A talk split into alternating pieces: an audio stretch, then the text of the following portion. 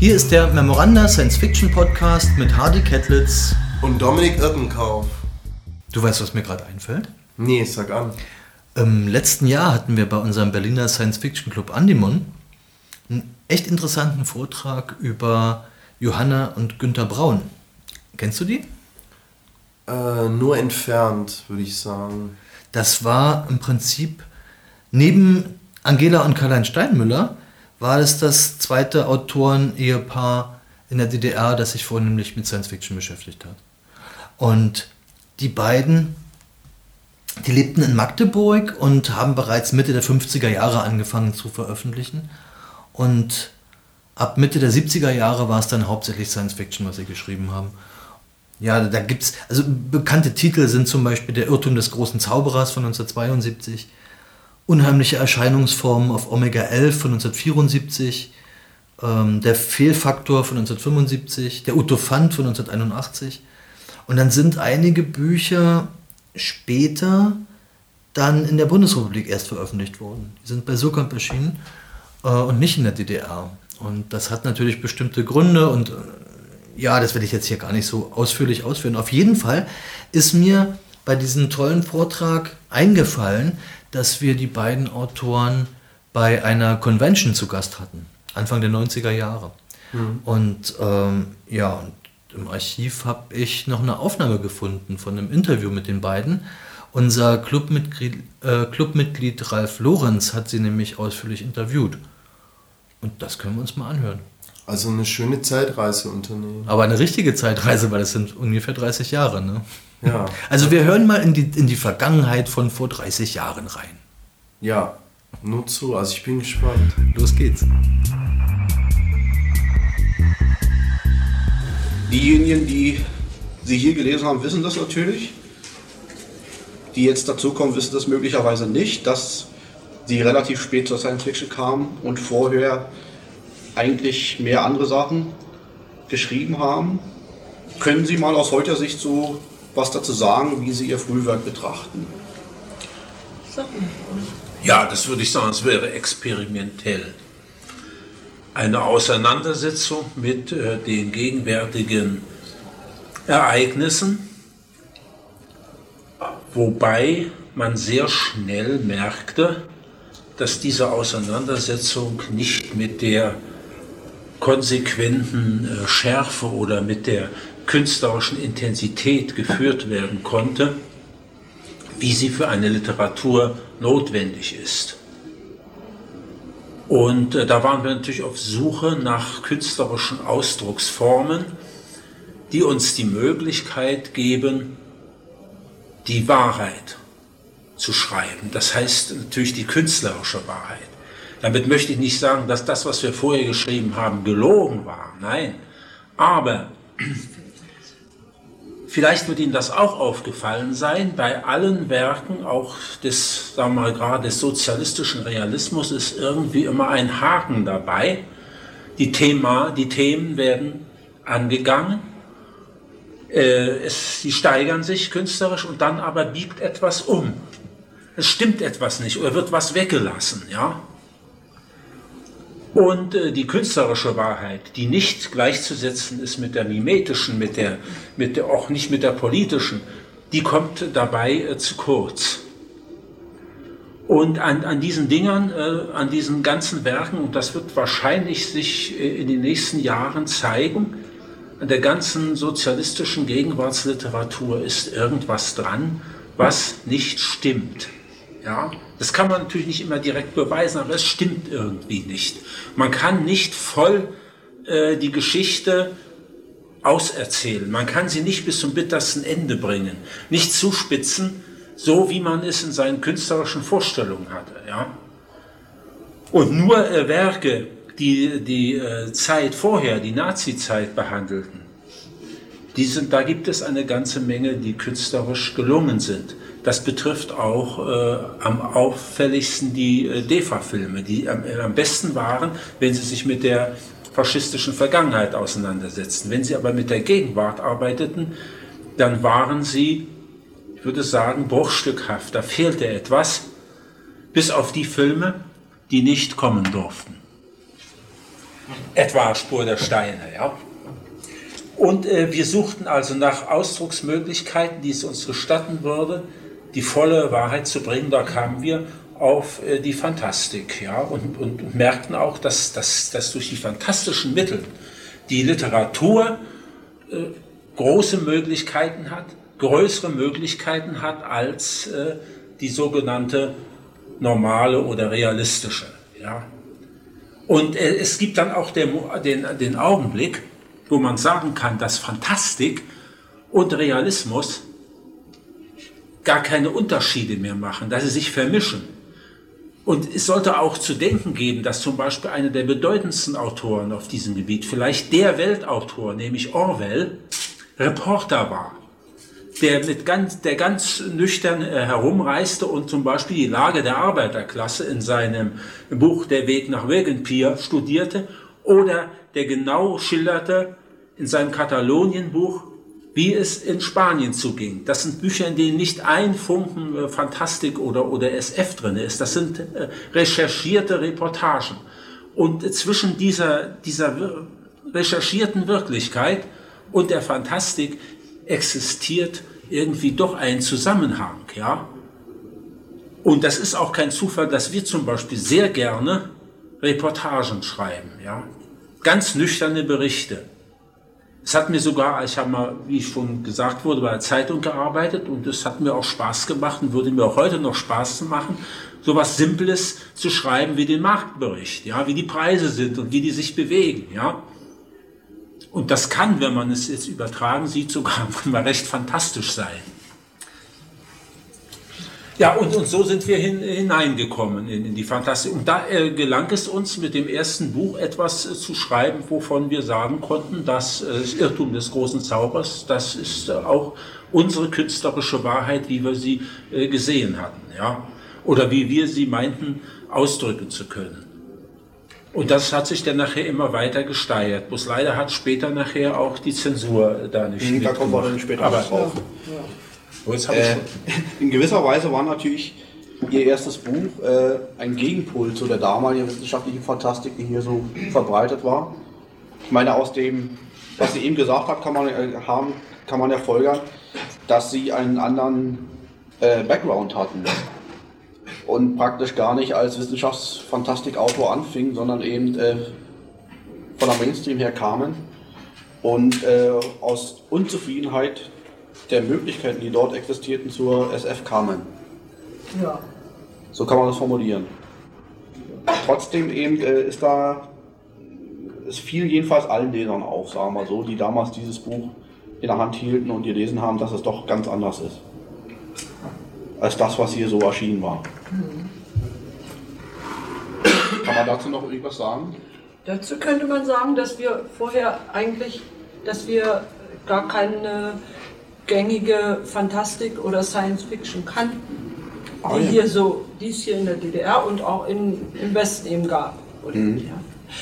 Und wir haben, ja, wir haben es also einfach so gedacht, dass es so sein könnte oder so, dass man so fantastisch schreiben sollte. Wir kannten E.T.A. Hoffmann, wir kannten aber auch die großen Klassiker, äh, die englischen oder andere. Äh, nehmen wir mal H.G. Wells als ähm, fantastischen Autor mhm. kannten wir nicht. Vieles wurde uns ja hier und Orwell kannten wir nicht und nichts. Und ja, und daher ist es möglich, dass wir auch nicht beeinflusst wurden und dass dadurch das Buch etwas anders war, als es bisher gegeben hatte. Völlig neue Tonart reinbrachte sozusagen. Ja. Gab es eigentlich damals schon von offizieller Seite Einwände bezüglich der Stoff- und Heldenwahl? Ja, also direkte Einwände nicht gleich, aber manchmal besteht ja ein Einwand auch darin, dass es dann sich hinzieht und nicht kommt und immer dauernd herumliegt und es geht überhaupt nicht vorwärts. Und das wurde uns dann wirklich zu lang. Und da haben wir äh, das Buch, also das war noch nicht fertig, also als Buch eben, das waren die ersten Korrekturen, die haben wir in, eingewickelt und in der Weihnachtszeit, wo ja bekanntlich immer ein großer Paket Strom lief, äh, zum Fischer Verlag geschickt. Und da war damals der künstlerische Lektor der Peter Hertling. Und zu unserem Erstaunen, wir wollten es eigentlich nicht glauben, wir haben es kurz vor Weihnachten hingeschickt und in der Woche nach Weihnachten traf ein Brief von Hertling ein, dass es unbedingt bringen möchte. Mhm. Und als das nun unserem Verlag bekannt wurde, da ging es da auch schneller. Und äh, dieses Stocken, das führten wir damals darauf zurück, dass da auch gerade Ulbricht äh, sozusagen in den Hintergrund trat und, und der Honecker dran kam. Und äh, naja, die Verhältnisse waren mal wieder so. Und einige haben es wohl auch dann sich nicht gleich getraut. So nehmen wir das an. Manchmal sind es aber auch technische Dinge, das kann man dann nicht absehen. Und weil der alles immer im Nebel gehüllt war und, und dunkel und nicht durchschaubar, wie wir ja alle wissen, da haben wir eben zur Selbsthilfe gegriffen und mhm. haben das dahin geschickt. Das war also damals noch nicht ganz so streng verboten wie dann später im Fallheim? Ach, äh, das ist sicher auch verboten gewesen, aber der, im Weihnachtsstrom, da ging es. Und außerdem freuten sich die Verlage ja, wenn sie einen Mitdruck machen konnten. Das war für sie ja ein Geschäft. Also das Buch ist bei Fischer erschienen und bei uns. Mhm. Bei uns ist es äh, mit etwas nicht ganz so gutem Papier und sieht nicht ganz so gut aus, aber sonst Der Text ist, ist alles, ja. Ja, das waren eigentlich die beiden großen Erfolge, der, der Irrtum des großen Zaubers 1972 und die unheimliche Erscheinungsform auf Omega 11. Mhm. Dann äh, arbeiteten sie weiter. 1975 kam der Fehlfaktor, Erzählungsband. Mhm. Und 1978 Conviva Ludibundus. Ja, das war eigentlich auch. Und im Prinzip blieben sie ja dem äh, Konzept dann treu, mit äh, leicht verfremdeten Gegenwartsgeschichten eben äh, vor unreflektierten Fortschrittsklauen und äh, vor der Uniformierung der Gesellschaft zu warnen. Kann man sagen. Kann man vielleicht so formulieren. Aber mir ist dann doch aufgefallen, oder jedenfalls persönlich würde ich das so bewerten, dass äh, die beiden, sagen wir mal, erzählerisch nicht ganz so viel Schwung hatten wie die beiden ersten Bücher. Das kann ich jetzt nicht, können wir selber nicht so beurteilen, aber äh, möglicherweise sind sie, ähm, könnte es sein, dass da mehr reflektiert wird. Also, dass da vielleicht aber, mhm. aber bei den, bei den äh, wie bei nur die Bundes geht es eigentlich. Mhm. Doch, Gerade unheimliche Erscheinungsform ist so unglaublich lässig, so von der Erzählweise und diese, diese Gags, die dann da am angebracht werden. Ja, und dabei ist es so, dass wir öfter zweifelten und wir eigentlich nachher, naja. Ja, es gibt auch andere Meinungen, ja. Also. Sicher, sicher, natürlich. Die meinen, dass das wäre nicht so. Manche meinten ja nur die Bundes wäre. Hier der, der Herr äh, Dr ähm, na, weiß schon. Entner. Oh. Der ja. steht nur wieder auf Ludibundus. Also. Es ist natürlich immer so, wenn man eine Sache zuerst macht, dann macht man sie mit einem gewissen Schwung und auch einer gewissen Naivität. Und nachher setzt ja ein, ein beim zweiten Mal, beim dritten Mal ein, eine Nachdenklichkeit, ein Reflektieren ein. Das, das geht, ist bei jeder Sache so. Vielleicht auch ein bisschen Routine? Wir hoffen nicht, aber wenn Sie sowas. Ja, schon weil man sie vermeiden will, fängt man mehr an zu reflektieren und äh, dadurch kann natürlich äh, das, äh, der erzählerische Fluss oder sagen wir die Tollkühnheit, mit der man sich am Anfang hineinstürzt, gehemmt werden. Ja? Wie ja auch die besten Soldaten immer erst die ganz Jungen sind, die in Fronteinsatz, da bleibt allerdings nicht viel übrig dann. Ja? Während die Alten, die Lanzer und so, die, die wissen schon, die, die kriegen das schon im, im, im Gefühl mit, wann man sich hinlegen muss und wann man verschwinden muss und sich unsichtbar machen und so weiter. Ja. Und haben wir das nachher mitgekriegt oder wie? Ich glaube, ich habe es noch mitgekriegt. Nein, ich meine beim Schreiben jetzt. Weil Nein, ich meine groß. naja,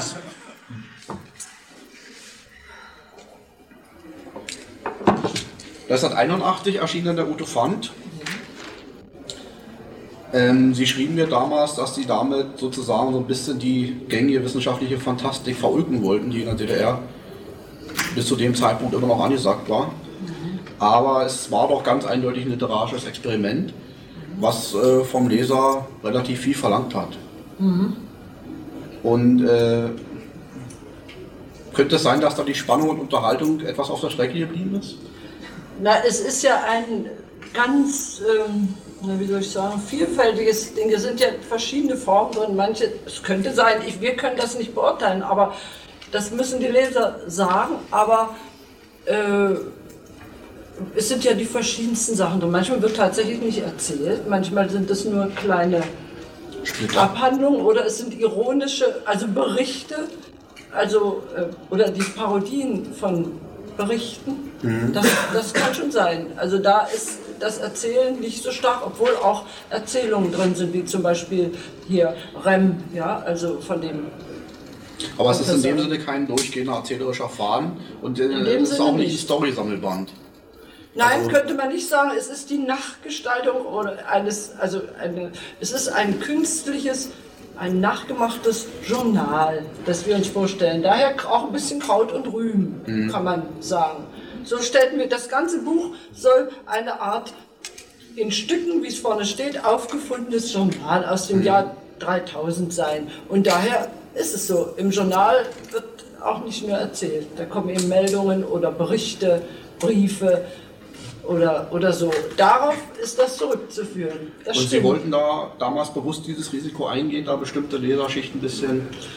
Also wir wollten sie nicht mit Absicht vergraulen, aber wir wollten auch, wir waren vielleicht so, wir wollten das einfach mal probieren. nach dem Motto, das ziehen wir jetzt durch. Wir wollten das mal probieren, weil wir die Idee für uns und wir dachten auch für andere und so schlecht ist es ja nun auch nicht. Nö, also das kann man nicht Äh, sagen, das ist eine völlig andere Ebene, nicht? Ja, und das wollten wir auch mal.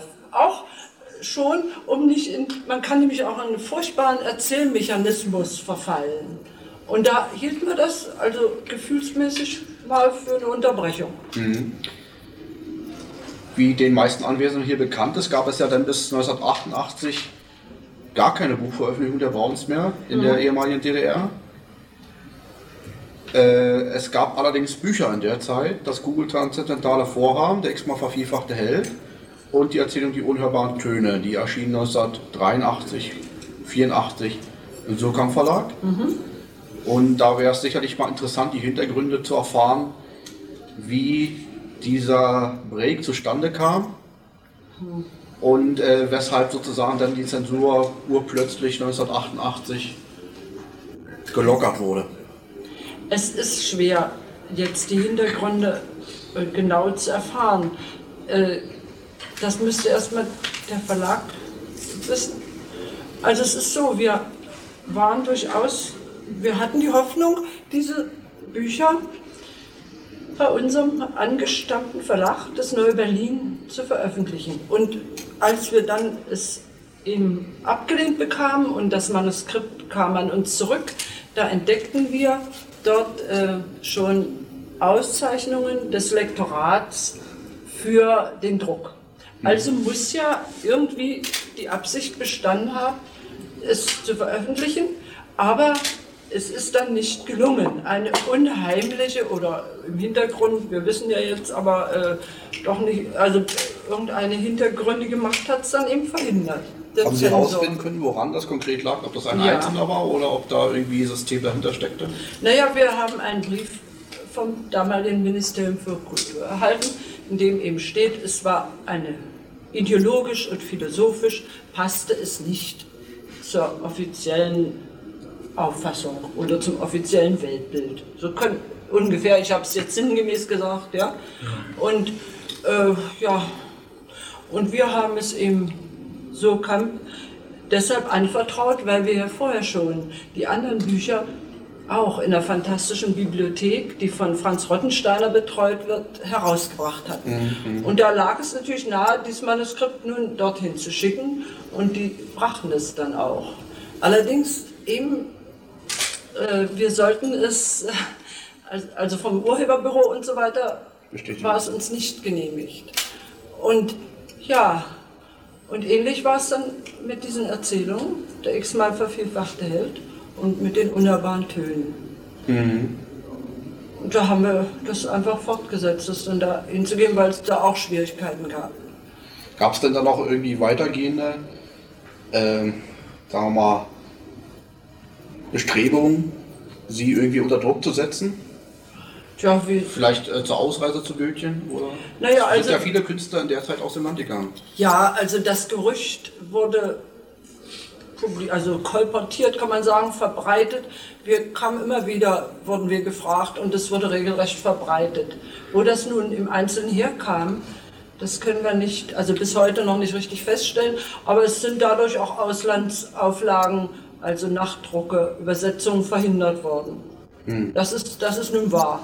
Weil eben das Gerücht ausgestreut war und wir müssen es aber auch ehrlich sagen, manchmal sahen wir diese Perspektive auch für uns.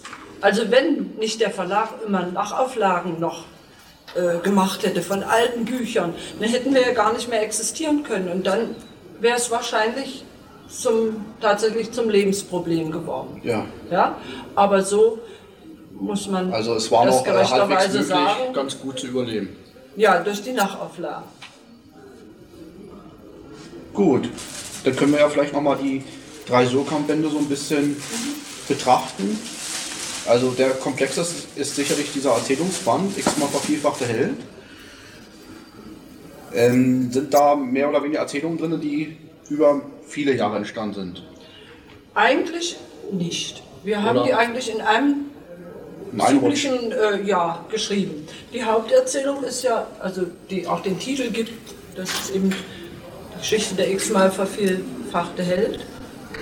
Und ähm, ja, äh, die anderen sind dann, ja, wir haben beide, das entspricht ja unserem Arbeitsprinzip, wenn ich das schon mal vorziehen kann, es wird vielleicht noch gefragt. Jeder hat also, jeder von uns hat also Geschichten zu dem Band beigesteuert und sind also eigenständige Beiträge. Wir haben uns nach unserer alten Methode natürlich gegenseitig geholfen mhm. und uns die Sachen angesehen, uns ausgetauscht, bisschen dran jeder hat dem einen, einer dem anderen geholfen. Aber ansonsten ist es eben die Sammlung verschiedener Geschichten. Dadurch ging es auch relativ äh, zügig. Als wir glaubten, dass sie alle ein bisschen miteinander korrespondieren und zusammenpassen, äh, war der Band eben abgeschlossen. Der x-mal vervielfachte Held, das will ich noch sagen, das fällt mir jetzt ein, der fiel in eine Situation, hysterischer Kriegsvorbereitung. Wir bekamen das durch unsere kleine Tochter mit, die aus der Schule auf Weinen kam und äh, erzählte, dass die Lehrer behauptet hätten, es gebe jetzt bald Krieg und sie müssten jetzt Luftschutzübungen machen und, und sie schilderte uns die auch, wo Leute auf Waren blutbeschmiert, also mit Marmelade beschmiert, nicht wahr, herumgetragen wurden und die Kinder wurden in einen psychischen Angstzustand versetzt. Auch äh, mont montaglich war immer dieser Appell und der Schulleiter stiefelte in Majorsuniform da herum und brüllte herum. Und wenn man in die Schule selbst kam, wusste man nicht mehr, dass man eine Schule war, sondern eine Art Heerlager. Und wenn man nun äh, in dieser Zeit, das war also gegen Ende der Brezhnev-Ära, wenn man nun aber die Situation verglich, ja, äh, die internationale und, und dann, dann merkt dann und, und, ein bisschen Bescheid wusste, konnte man sagen, dass überhaupt äh, gar keine Kriegsgefahr bestand, ja, dass das irgendwie künstlich äh, hervorgerufen wurde. Und, und ja. dieser Hintergrund muss bei dieser Geschichte eine Rolle gespielt haben, ja.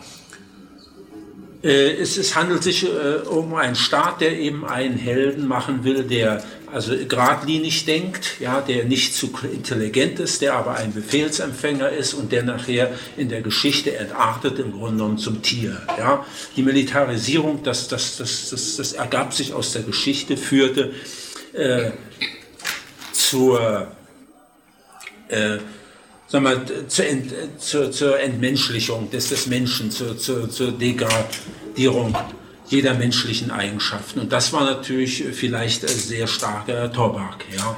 Mhm. Aber trotzdem ist der Band insgesamt sehr Glück, möchte ich sagen, erzählerisch.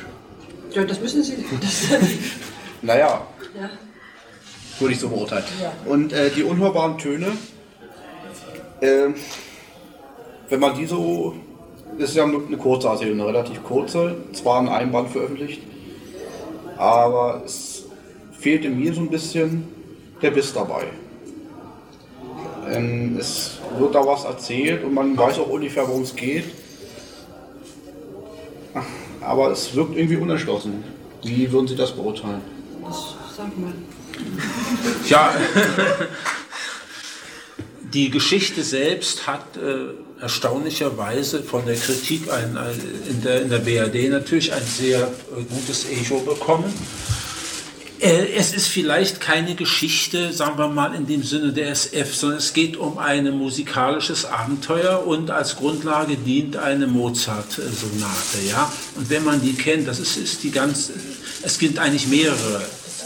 Wenn man die also kennt, ja, äh, dann kann man wahrscheinlich einen, einen größeren Spaß daran haben.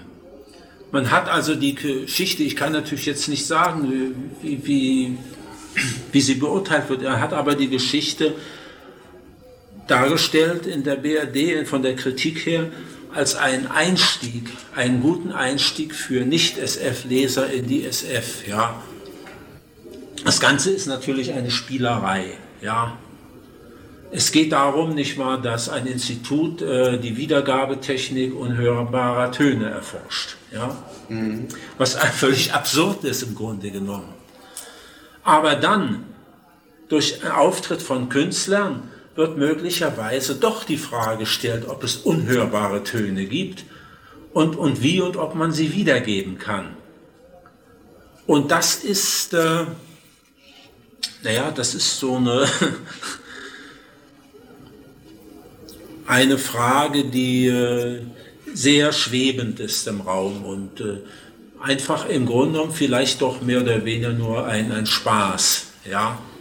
Ja, dazu kann ich bloß mal so sagen, aus der Verlagspraxis, wir haben das nämlich alles zusammen so gegeben und eigentlich dachten wir, und unser Lektor oder der Herr Dr. Rottensteiner dachte das auch, äh, dass es alles in einem Band erscheinen würde. Und irgendwie fanden die das praktischer oder irgendwie besser, äh, daraus zwei Bücher zu machen. Haben das dann abgetrennt und ich glaube, das ist auch ganz gut.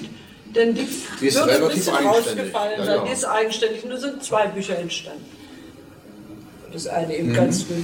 Der dritte Band ist das Google Transzendentale Vorhaben. Stellt uns den Schrimps vor, ist ein Rentner, der also im Verlauf des Romans zum Helm wider Willen wird. Ähm, er lässt sich nicht manipulieren, aber letztendlich bleibt er seiner Kleinkaviertheit treu und äh, stirbt am Ende.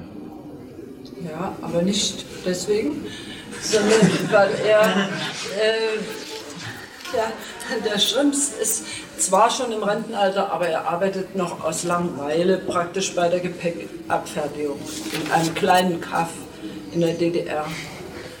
Und seine einzige Ablenkung, er ist auch Witwer, äh, besteht darin, also am Feierabend immer so ganz merkwürdige Sender zu empfangen. Und er empfängt da auch Stimmen, wo er zweifelt, ob sie aus dem All oder von irgendwo herkommen. Und sein Tick ist es auch und sein Hobby, äh, sich mit der Sprache zu beschäftigen. Zum Beispiel hat er die deutsche Fremdsprache herausgefunden, also die in der na, also das ist praktisch die Bürokraten- und Anweisungssprache und auch manchmal in der Zeitung. Na, jedenfalls stößt der gute Schrimps auf ähm, eine Welt, in der der Phonformismus herrscht. Phonformen bedeutet den Menschen die Worte im Mund herumzudrehen, bevor sie sie noch ausgesprochen haben, und ihnen Wörter einzugeben, die die herrschende Macht gerne hören möchte. Und auf so einen Planet oder so eine Kugel, sagen wir mal, im Weltraum, so ein, ein Gestirn, wird Schrimps plötzlich, während er da noch sein Radio hört, versetzt. Und anstatt nun hier bei der Gepäckabfertigung äh, in seinem kleinen Ort zu arbeiten, ist er plötzlich bei der Vakuumröhrenbahn und hat eine ganz schicke Uniform, ist also sogar fast aufgestiegen. So, und auf diesem Planeten, äh, ist kein Planet, es ist irgend so ein Körper äh, existiert ja auch mehr oder weniger nicht. Äh, da wird er nun auch noch gebeten, ziemlich energisch übrigens gebeten, äh, Wörter abzugeben, also Verbalien, Wortgebilde, die werden ihm praktisch abgezapft oder abgerungen. Und denn so viele Wörter, dass man nun alle Menschen manipulieren könnte und ihnen die von der Macht gewünschten Wörter eingeben. So viel gibt es ja gar nicht. Es herrscht ständig Wortmangel und Verbalienmangel. Und dafür ist eben Schrimps Abgeber und macht das also an sich ganz gut. So mehr will ich davon nicht sagen. Ich will nur sagen, dieser alte Mann Schrimms hat einen Traum. Und in diesem Traum, eben auf dieser Kugel, da erlebt er nochmal in anderer Weise und verfremdet sein, seine Begegnungen und seinen Kampf praktisch mit den Wörtern und Wortungeheuern der Ideologien und Bürokratien, die ihm in seinem langen Leben begegnet sind. Hm. Dass er am Ende stirbt, das ist nur so. Er sitzt also weiterhin in seinem Zimmer und hört da, und seit drei Tagen wird er vermisst an der Arbeitsstelle. Und da kommen die denn und finden ihn gestorben. Aber das war also sozusagen ein Todestraum. Kurz vor seinem Tod läuft noch einmal die Geschichte, aber in fantastischer Form in seinem Kopf ab. Und darum kann man natürlich auch sagen, dass es eigentlich ja, auch die Geschichte der DDR ist, aber nicht nur, sondern wir haben das gemerkt, wir haben auch in Österreich daraus gelesen kürzlich und auch eben in der BRD und die fassen das auch so auf, dass sie dafür sich etwas äh, vergleichen oder herausziehen können. Sicherlich hängt es von der Situation ja. des Lesers ab, wie man mhm. die Sache auffasst und wir steckten natürlich damals in diesem System drin mhm. und haben vieles verbissener gesehen als die Leute, die außerhalb stecken. Ja, und die Österreicher sagen, sie haben auch eine bestimmte Beziehung zum Bürokratismus und der hat dort auch eine lange Geschichte und daher war das für sie mit den Wörtern eigentlich ganz interessant. Das hat ihnen irgendwie war ihnen das nicht fremd. Und wenn man jetzt auch manchmal die Reklame betrachtet, es geht nämlich in dem Buch auch darum, dass die Wörter eigentlich nicht mehr das bezeichnen, was sie eigentlich bezeichnen sollen. Also mhm. es ist etwas ganz anderes. Und gerade mit der äh, starken Reklame, die wir ja nicht äh, so kannten, da äh, fühlen sich auch Menschen eben auch ein bisschen sehr belästigt oder beeindruckt und die äh, merken dann auch, was es mit den Wörtern auf sich hat und haben dazu auch einen Zugang, dadurch auch einen Zugang zu diesem. Äh, mhm, also steckt Problem. durchaus äh, ja. Literatur, äh, Kulturkritik mit drin. Ja. Also ich hoffe, dass sich das eben so verallgemeinern lässt, aber ich habe schon Anzeichen dafür gefunden. Also nicht nur auf die DDR beschränkt. Und wenn man dann zurückblickt, vielleicht nach vielen Jahren, hoffentlich, man weiß nicht, dann kommt zusätzlich noch eine Art Erinnerung an die früheren Verhältnisse hier. Ich meine, das ist jetzt optimistisch gesprochen. Vielleicht will sich gar keiner erinnern. Aber äh, ich meine, ich würde es schön finden. 1988, 90 kamen dann nach längerer Pause wieder die ersten Braunbücher in der DDR. Das war die Pantermann-Trilogie, von ja. der bis jetzt zwei Bände vorliegen. Mhm. Und äh, eigentlich stellen diese Bände unter Beweis, dass die Browns nichts von dem verlernt haben, was sie bisher angeboten haben an Literatur. Gewohnt geschliffene Sprache, aber eben auch über das bisher hinausgehende Fragestellungen kann man in diesen Büchern durchaus finden. Über die menschliche Zivilisationsentwicklung der nahen Zukunft. Der dritte Band ist theoretisch schon im Handel, aber eben nur theoretisch. September, Oktober angekündigt laut Verlagskatalog. Also Erik Simon sagt, wenn man den bestellt, müsste man ihn kriegen. Ja, aber, aber wir können dazu nichts weiter sagen. Die Praxis sieht anders noch so ein bisschen. Ist es, ja. Aber ist, ich glaube, wenn, ja, man kann es ja versuchen. Ja, man müsste es versuchen einfach. Ja, interessant wäre jetzt natürlich mal zu erfahren, wie das kommt, dass äh, 1988 der quasi Boykott aufgehoben wurde. Ja, also da hat sich vieles. Äh, also ich muss erstmal zum Panthermann so sagen, Warum hat er, man könnte ja auch sagen, warum hat er drei Bände? Hätten wir das nicht, denn er war, die, die Bücher waren ja schon ziemlich, die waren ja schon lange zuvor, sagen wir mal 88, 89 fertig.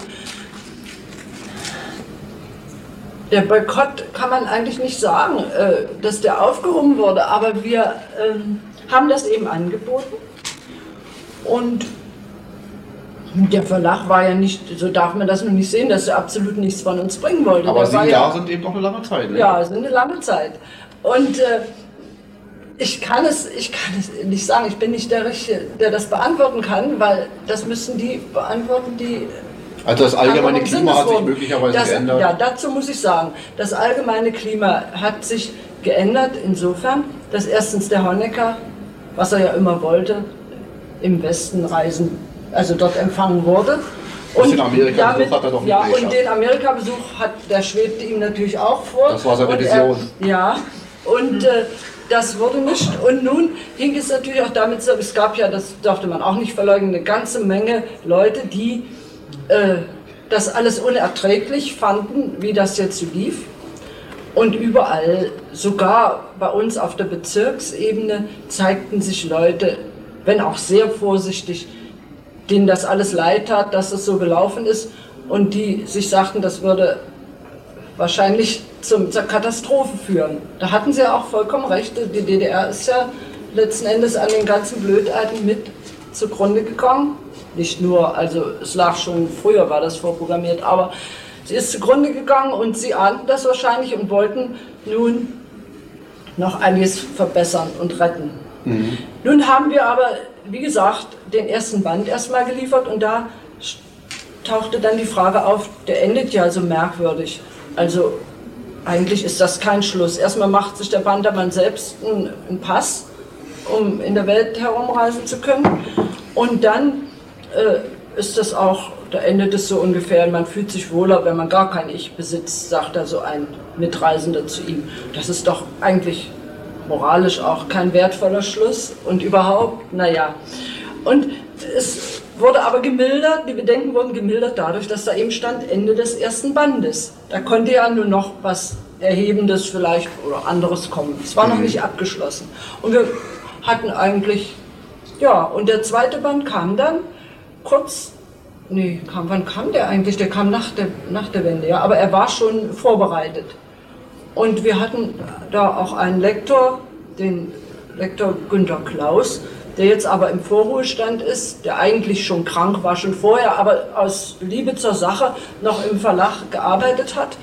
Und äh, das war eigentlich auch immer eine ganz angenehme Zusammenarbeit. Er hatte nicht so diese, na manche sind doch, haben doch so eine richtige, richtige Schwäche dafür oder immer so ein Streich und, und, und Kritisierbegehren und er ließ manche Sachen dann einfach so stehen und sagte, ach, lassen wir Also das er war so. kulanter insgesamt. Ja, das, das muss ich sagen. Äh, Der hat das und, und da hat sich eben gut, wenn es natürlich nicht ging, wie, wie gesagt, das kugeltranszendentale Vorhaben ging auch da noch nicht. Uns ging es ja nun immer darum, vor allen Dingen diese Bücher, die nicht gekommen waren, durchzusetzen Mhm. in der DDR. Und das ging eben immer noch nicht. Und das war natürlich auch ein Problem, weil der Kontakt zu den Lesern abriss. Ja, Man hat immer bloß das alte Material und Ja. in der x-ten Auflage Ja, das Neues. hörten wir auch. Aber sie hätten das ja bringen können. Aber so weit war es eben noch nicht. Ja, sie versuchten irgendwie einen Zensor dafür zu erwärmen, der dann ein gutes Gutachten schrieb. Aber es ist einfach nicht gelungen bis zur, bis zur Wende. Aber irgendwie ist es gelungen, zum Beispiel in diesen, äh, da gab es so ein, ein Lexikon, ist doch, haben die doch rausgebracht. Und da wollten sie auch über uns was bringen, aber äh, diese Bücher, die hier nicht erscheinen durften, die sollten nicht erwähnt werden. Und da haben wir gesagt, wenn ihr die nicht erwähnen wollt, dann wollen wir da überhaupt nicht drin stehen. Und da hat dann der Dr. Endner äh, darüber eben geschrieben in dem Lexikon und sie haben es dann doch gebracht. Und das war sozusagen, sozusagen ein kleiner Anfang schon. Wie ja auch in einem größeren Band zum allerersten Mal Orwell erwähnt werden durfte, in diesem großen, von dem Wuckel, ja. So. Und so hat sich das eben jetzt hingezogen. Ja, und nun durch diese Dreibändigkeit, da lief das irgendwie.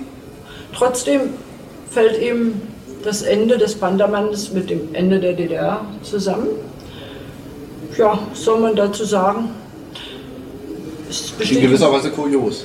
ja, es ist merkwürdig. Ja, das Ende ähnelt dem der DDR, er löst sich auf. Ja. Ja, er wird, das heißt, er wird Opfer seiner Fans. Könnte man jetzt auch sagen, die DDR ist Opfer ihrer Fans geworden, in gewisser Weise ja. Aber hier ist es noch, beim Pantermann ist es, ja, ja, jeder schleppt sich ein Stück vom Pantermann mit. Und manche haben ja auch sich ein Stück von der Mauer mitgeschleppt, wenn die die DDR symbolisieren sollte. meine, wenn man das unterstellen würde. Ja, und äh, ja, damit endet es eben.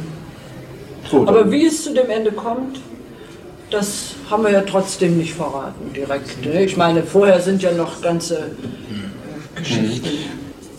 Zu dem Teil, wo es um das Selbstverständnis der Autoren geht und von dem, was Literatur kann und soll. Das hat man ja schon mehrfach gehabt, jetzt auch auf dieser Veranstaltung. Aber jeder Autor sieht es natürlich anders. Vielleicht holen wir doch noch ein paar Aspekte raus, die bis jetzt nicht erwähnt wurden. Eingangs mal äh, dieses Zitat, wo haben wir? Ich kann das mal hochhalten, das ist hier eine Sonderausgabe von der Berliner Illustrierten zur deutschen Einheit. Und da wurde auch was geschrieben zur Kultur. Es lässt sich gar nicht übersehen. Nur ganz wenige Schriftsteller DDR, die blieben und ausharrten, haben sich den Hassgesängen und der Utopie eines nach außen abgeschotteten, von oben nach unten durchorganisierten Militärstaats erfolgreich zu entziehen gewusst. Zu nennen wären etwa das tapfere Ehepaar Johanna und Günter Braun, der famose Günter De Bruyne, die Lyriker Heinz Tschechowski und Wolf Kirsten. Die übrigen, wenn sie nicht vorbehaltlos und skrupellos in den Dienst der Partei, wenn sie sich nicht vorbehaltlos und skrupellos in den Dienst der Partei stellten, wurstelten sich irgendwie durch, machten Kompromisse, wo es sich beim besten Willen nicht mehr vermeiden ließ, übten sich in äsopischer Sprache, waren im Übrigen vollauf damit beschäftigt, anständig zu bleiben, niemanden zu verpfeifen und auf niemandes Kosten Karriere zu machen. Ist äh, ziemlich auf den Punkt formuliert. Was würden Sie dazu sagen? Ist das, äh, ist das eine Bestandsaufnahme, die man so unterschreiben kann? Kompromisse, die, die sind verständlich, möchte ich mal sagen. Äh, dies ist oft, also irgendwie, Man muss sich, glaube ich, man mu- sollte sich davor hüten, das alles zu generalisieren. Äh, jeder Mensch und, und jeder ist, ist völlig verschieden und hat auch verschiedene Möglichkeiten, sich einer Sache zu entziehen oder, oder Widerstand zu leisten und so weiter. Auf alle Fälle äh, ist es nicht gut, wenn man da äh, Pauschalurteile fällt und wenn man auch äh, sagen wir, vom Moralisierenden her äh, herangeht. Freilich von außen sieht es natürlich alles anders aus. Ja. Wenn man in der Situation drinsteckt, dann. Aber bloß das kann man den halt den, den Leuten im Nein, das ist richtig. schlecht verständlich machen. Wir hatten mal in der evangelischen äh, Akademie, äh, der, in der wir seit 83 etwa regelmäßig arbeiteten, also das ist die Evangelische Akademie Sachsen-Anhalt gewesen, dessen Leiter Hans-Jochen Schieche jetzt äh, in der Volkskammer und dann jetzt im Bundestag sitzt, also der ist der Mitbegründer des neuen Forums. Da wurden auch die Fragen aufgeworfen des Widerstands gegen die äh, Staatsgewalt und es gab einige, die meinten, man müsste dieses Widerstandes wegen seiner Existenz und möglicherweise auch die Existenz seiner Familie aufs Spiel setzen. Ich selbst widersprach auf das heftigste dieser Meinung und, und lehne das ab. Ja. Äh, ich meinte eher, und ich glaube, so ist es auch gekommen, wenn jeder so viel äh, Widerstand leistet, wie er ohne allzu großes Risiko äh, für sich verantworten kann, ja, ohne eben äh, sich als seine Existenz auf ein Spiel zu setzen, dann würde eigentlich ein Staat schon zusammenbrechen, ja.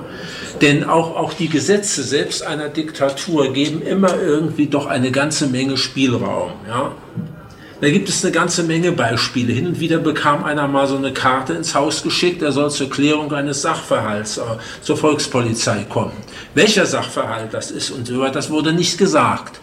Und da wurde eben auch der Ratschlag gegeben, entweder man geht gar nicht hin oder man schreibt in eine Karte, Sie möchten, bevor man da hingeht, gefällig sagen, worum es sich handelt, damit man sich vorbereiten kann.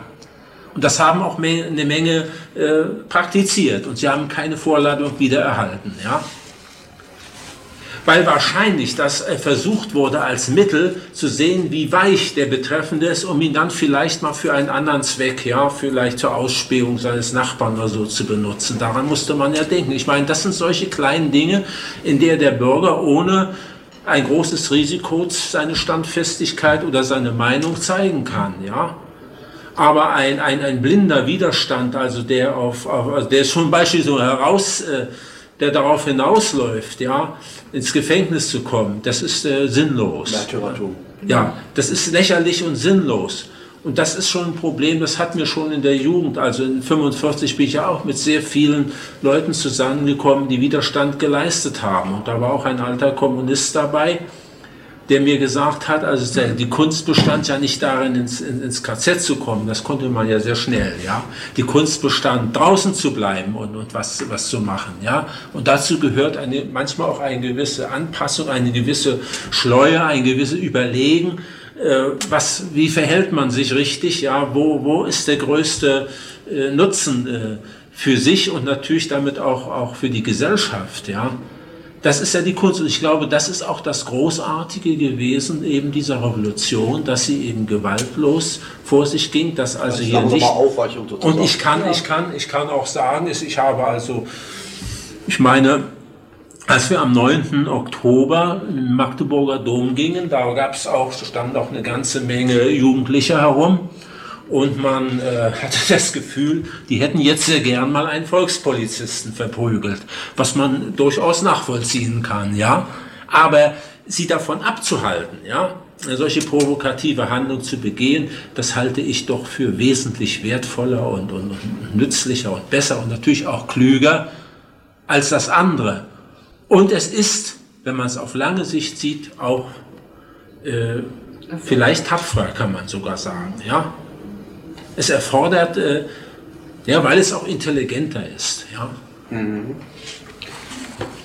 Ja, ich würde ganz gerne noch mal fragen, äh, Ihr Stil ist natürlich herausragend in gewisser Weise, vor allen Dingen, wenn man ihn vergleicht mit den Autoren, die bislang hier SF geschrieben haben, wissenschaftliche Fantastik.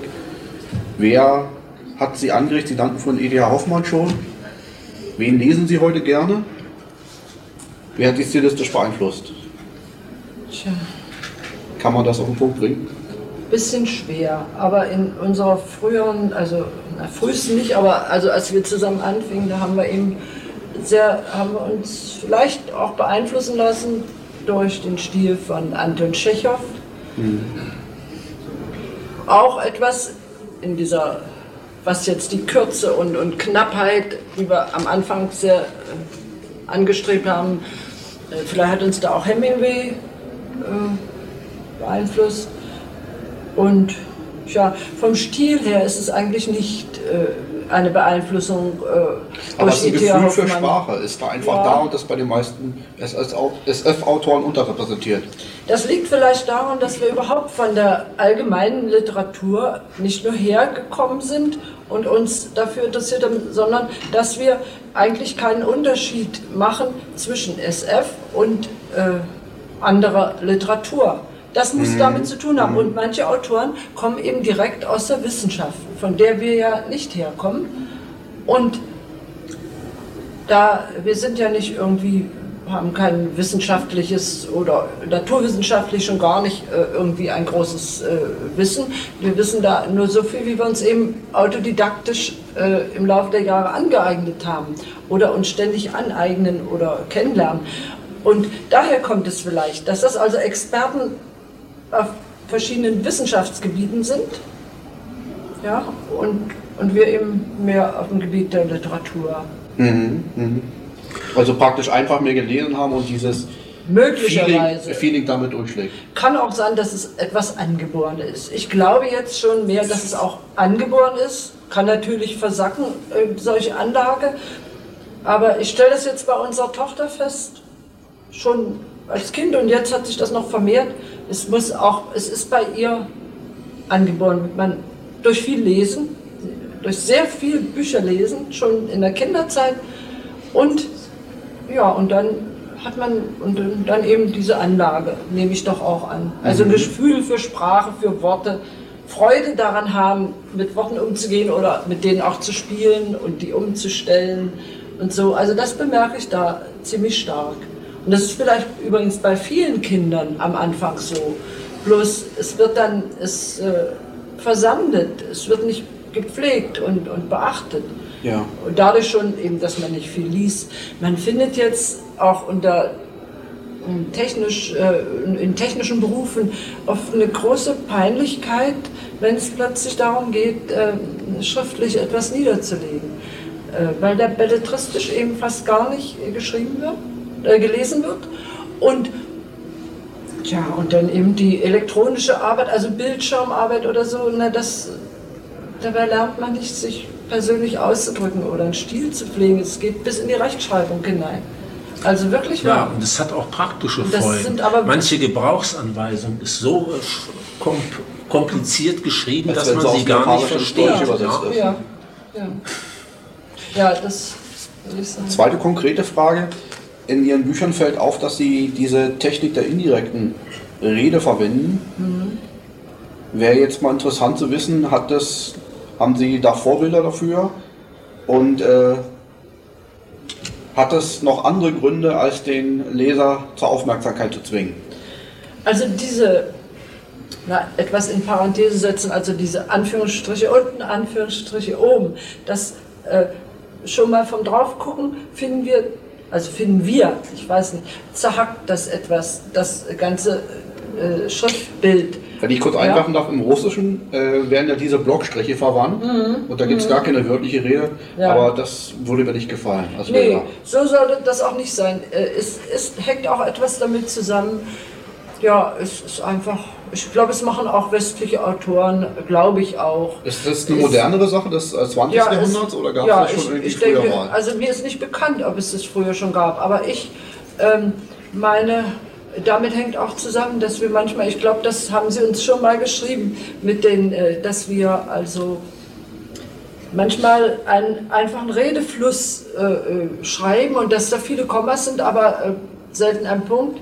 Und das ist eine Methode, ähm, ja, um einfach den Fluss nicht zu unterbrechen. Man, wir könnten natürlich ohne weiteres diese Punkte setzen und ich bemühe mich jetzt auch manchmal schon, es zu machen, aber es war, ich denke, es war auch ein Mittel, um von dem etwas Starren und Steifen wegzukommen. Für uns selber. Naja, und wenn man es so runterliest, irgendwie hoffe ich, dass äh, auch der Leser so den Rhythmus dann mitbekommt. Ja, Also der. Rhythmus ist in jedem Fall natürlich äh, da. Ja. Es ist eben Ja. bloß die Frage vom Schriftbild her, ist es vielleicht Manchmal übersichtlicher, es- wenn die wörtliche Rede da ist. Also ich weiß auch, dass ich als Kind losgegangen bin, wenn wenn es irgendwo Bücher gab, ich habe die erstmal aufgeschlagen und ist da hoffentlich viel wörtliche Rede, viele Anführungsstriche und er sagte und tat und gut. Das war natürlich schön. Aber äh, ich weiß auch, dass das natürlich so, dass das äh, stimmt. Es ist anregender oder es, es zieht mehr an oder es ist leichter überschaubarer, lockerer. Das ist nicht so ein Block von Textern, sondern es ist lockerer. Aber für uns, also wir wollen es nur nicht übertreiben, ja, wir wollen es auch ein bisschen einschränken und wir sind auch daran interessiert, es überschaubar zu machen. Aber so manchmal erscheint es mir dann wie zerhackt, wenn es zu sehr aufgelockert und in Absätze unterteilt ist.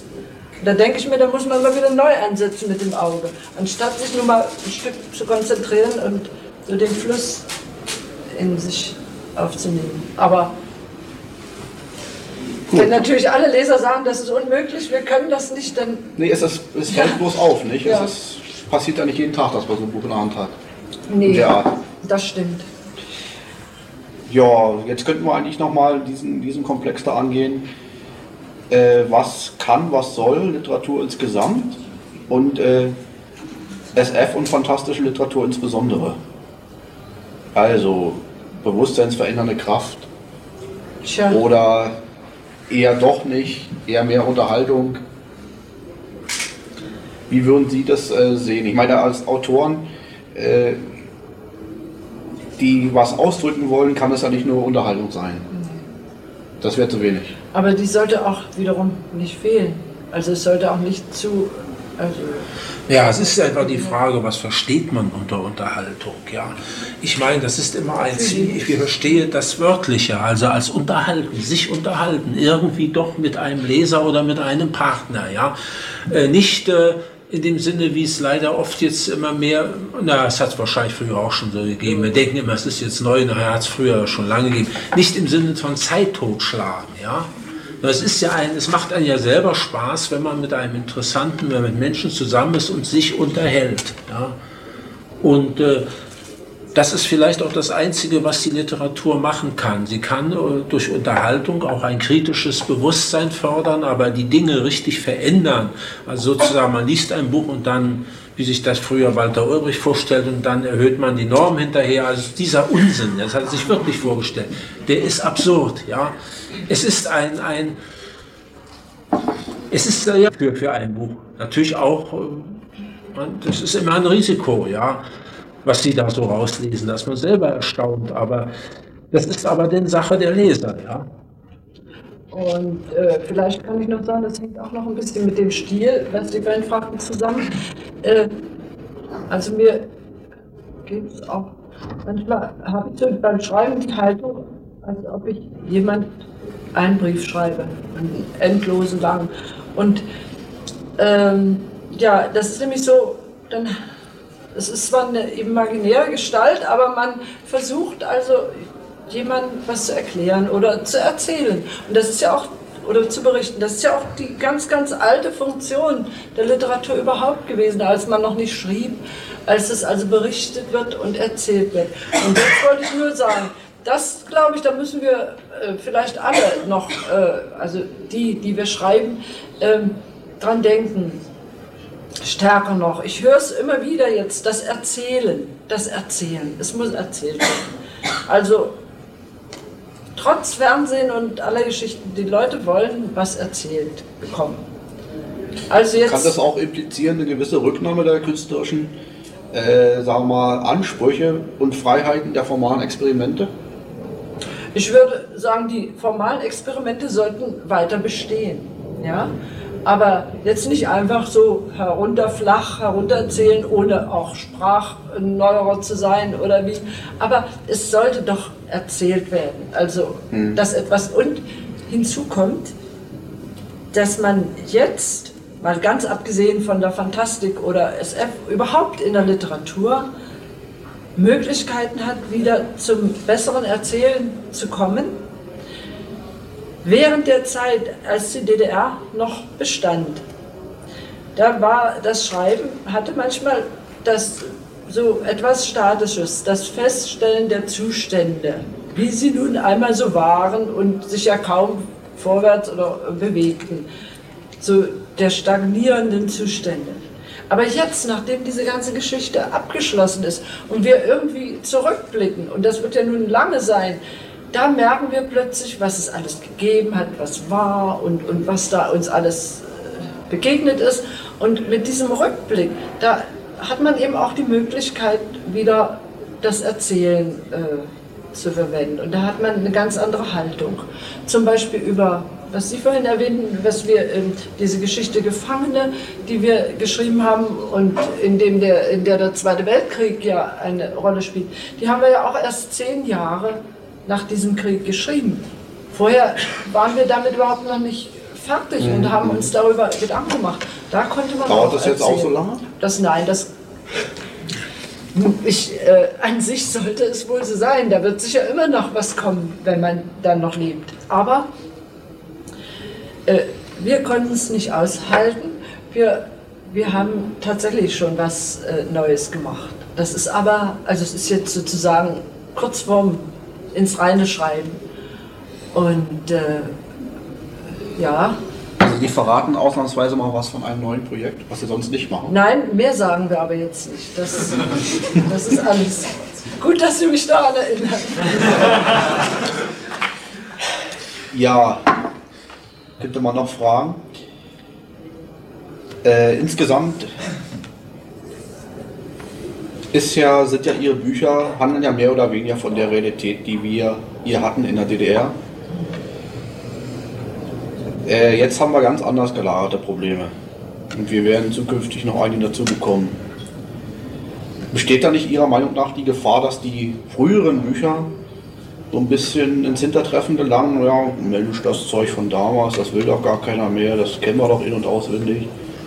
Oder meinen Sie, dass da neue Generationen, die da ranwachsen, gerade dieses kennenlernen wollen, weil sie eben wissen wollen, wie war das damals?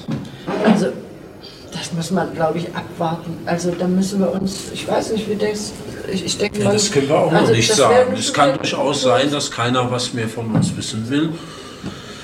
Nee, Für eine gewisse Zeit von den Büchern meine ich, ja. Äh, das ist vielleicht nach einigen Jahren wieder Interesse findet. Es gibt nun aber auch schon einige clevere Geschäftsleute, die sagen, kauft jetzt DDR-Literatur, das wird einmal ganz groß im, im Preis steigen. Ja. Inwieweit er ihnen recht hat, weiß ich auch nicht.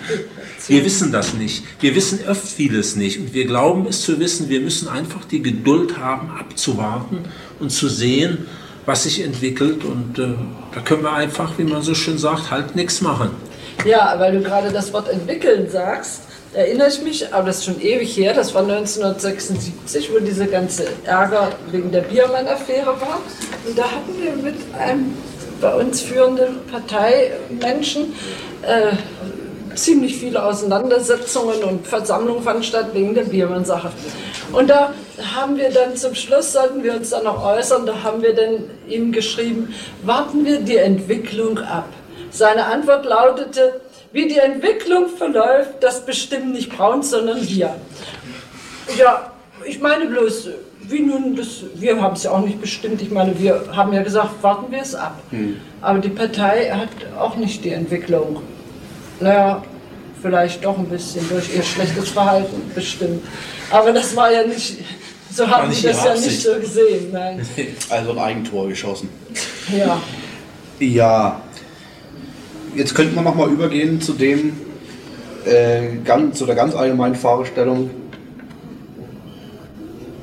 Äh, wie sieht Ihre Prognose aus? Hat die Menschheit als Ganzes eine Überlebenschance? Denn äh, es gibt ja, es gibt ja echt, die, die, die Probleme liegen ja in der Luft, die sind ja greifbar.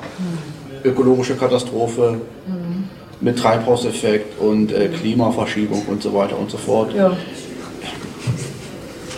Vielleicht könnt ihr da mal ganz kurz was drauf sagen. Ja, also, es ist schwer. Es ist schwer zu sagen. Sind Sie da eher pessimistisch oder optimistisch, dass wir das in den nächsten 10, 15 Jahren eine Reihe kriegen? Ja, also, Mein Auto sieht ja manchmal mehr als der Durchschnittsbürger. Ja. Ja eigentlich sein Beruf. Also im Moment ist irgendwie, obwohl doch viele schlimm, also eine Schwierigkeiten auf uns alle zukommen und auch auf die Autoren jetzt mal, auch existenzielle Fragen. Ich kann, ich kann einfach nicht, ich bin, also irgendwie schaffe ich nicht pessimistisch zu sein im Moment. Ich weiß es nicht, vielleicht kommt es noch, aber im Moment kann ich wirklich nicht sagen, ich glaube doch, ich, ich glaube, wenn diese ganze unnötige Kraftverschleuderung, die stattgefunden hat, äh, durch den Kampf der Systeme, der doch eigentlich, wenn man jetzt zurückblickt, der reine Unsinn und Wahnsinn war, und diese ganzen Rüstungssachen. Ich, ich habe jedenfalls, ich könnte mir denken, wenn man sich jetzt wirklich vernünftig auf die echten Probleme konzentriert, ja, dass es vielleicht äh, nicht zu der großen Katastrophe kommt. Aber ich weiß es nicht. Was sagst du? Ja, die, Ja. Das, das, das Ich würde meine, ich wir, auch sagen. also wir haben immer, wenn der eine so Der sagt, Ost-West-Konflikt hat die entscheidenden Probleme etwas verlagert. Äh, Die Probleme, die ökologische Probleme, das ich viel wichtiger halte als alles andere, das Problem der dritten Welt, ja, kann jetzt dadurch, dass dieser Ost-West-Konflikt äh, langsam wegfällt und abstirbt, kann dadurch können diese, diese wirklichen Probleme jetzt in den Vordergrund rücken und vor allen Dingen, dadurch, dass jetzt die Rüstung vermindert wird, wird auch das Geld frei, um, oder ein Teil des Geldes frei, um solche Probleme zu lösen. Voraussetzung ist allerdings, dass man sie jetzt nicht vergisst, sondern dass man jetzt, äh, nachdem man nun dieses unsinnigen Konfliktes Herr geworden ist, sich jetzt auf diese Hauptdinge, Hauptsachen beschränkt. Ja. Da, sind, da sind eine ganze Menge äh, Fragen stehen da, ja, doch. Und äh, sagen wir mal, dass die Chancen, die, die, die, die Sachen noch hier zu lösen auf der Welt, die sind, glaube ich, äh, gegeben. Ja. Aber es ist natürlich nicht mehr viel Zeit. Ja. Es, es muss jetzt angepackt werden. Es gibt den Spruch, es ist nicht mehr 5 vor 12, sondern schon 20 nach 12. ja, dann können wir ja, Dann hat es keinen Zweck mehr, was, was zu machen. Ja. aber ob das nun, ja, ich meine, schön, bedenken. Wir sind hier in Europa ja von diesen großen Problemen etwas abseits. Uns geht es ja relativ gut. Ja, also, Gut, wir sind ein bisschen im Zeitdruck, aber eine Frage wollte ich zum Schluss noch stellen. Wie sieht es konkret aus, wenn Sie zusammen ein Buch schreiben? Teamwork, wie funktioniert das? normalerweise stellt man sich ja so vor, ein Autor äh, braucht möglichst viel Ruhe und Konzentration, um äh, so ein Werk zu vollenden und dann muss es eben sehr oft ändern und eigentlich mehr oder weniger reflektiert er aus sich selbst heraus. Und wie, wie geht das jetzt, wenn zwei zusammenarbeiten? Bei uns ist das so, wie Sie sagen. Bloß äh, wir, wir arbeiten auch nicht so zusammen, dass wir an einem Tisch sitzen oder so. Jeder hat seinen Arbeitsplatz, wenn es auch bei uns zu Hause sehr beengt ist, aber jeder hat sein Eckchen in einem besonderen Raum.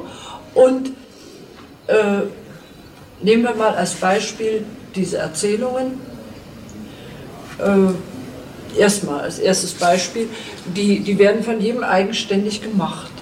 Sozusagen, ohne dass der andere davon vorher etwas weiß, äh, liegt plötzlich auf seinem Tisch eine Erzählung vom anderen oder sowas, ein Manuskript. Und dann kann er sich das angucken und kann dann auch gleich, äh, weil er ja unvoreingenommen ist, äh, etwas dazu sagen, seinen Eindruck und Hilfestellung, wenn nötig, leisten vielleicht Anmerkungen machen oder er sagt, also ich weiß nicht, das ist die Idee ist gut, aber ich schreibe es jetzt mal äh, so wie ich mir das denke, ich mache mal den Vorschlag, das kann passieren. Aber bei Geschichten passiert das äh, kaum. Könnte man sagen, der eine ist der Redakteur des anderen? Ja, ja, wechselseitig. Der Kritiker, würde ich Kritiker. sagen. Redakteur ist jetzt bei. Aber dann bei den äh, Büchern hier, da äh, machen wir so bei Romanen und so weiter, bei längeren Texten, da machen wir sowieso mehrere Fassungen. Und zwischendurch findet auch mal ein Gespräch statt. Oder bevor wir an das Buch gehen, ja, wir sprechen nämlich da nicht so viel drüber. Und äh, wenn wir, bevor wir ans Buch direkt gehen, da werden sehr viele Vorschläge gemacht. Also zum Pantermann, ich finde immer noch irgendwo so, so Papierhaufen, äh, äh, so, das waren die Urvorschläge, ja. Und also, es wäre vielleicht und ist unheimlich und dann bleibt nachher gar nicht so viel übrig. Aber die müssen erstmal auf den Tisch von beiden Seiten. Und äh, nach und nach kristallisiert sich dann sowas heraus. Und ähm, eins ist noch ganz rationell, manchmal aus solchen Überbleibseln oder nicht verwendeten Ideen, da entsteht ja manchmal noch ein neues Buch. Ein, praktisch, ein Beispiel kann ich nennen, die Geschichte hier Conviva Ludibundes. Da hatten wir auch noch Sprachprobleme drin. Da sind ganz winzig, wie die Ludibun sprechen, ja, aber sonst nichts ist drin geblieben. Aber die Idee so mit der Sprache, die haben wir rausnehmen müssen, weil es einfach nicht reinpasste und diese Vorschläge. Und daraus ist nachher später das Kugeltranszendentale Vorhaben entstanden, also aus der Idee, ja, und aus den kleinen, also es steht nichts von den vorbereiteten Sachen in diesem kugeltranszendentalen Vorhaben drin, aber wir haben gesagt, das nehmen wir nochmal auf, das Thema, und dann größer. Hm. Und so passiert das. Tja. Gibt es noch irgendwie eine Frage, die man kurz und knapp beantworten kann? Bitte, Micha. Immer noch das neue Berlin. Das neue Berlin. Ja, und ich habe jetzt, wie gesagt, gehört, man kann in der Buchhandlung nachfragen, vielleicht bestellen sie es einem auch. Also man muss die, ja? Bitte.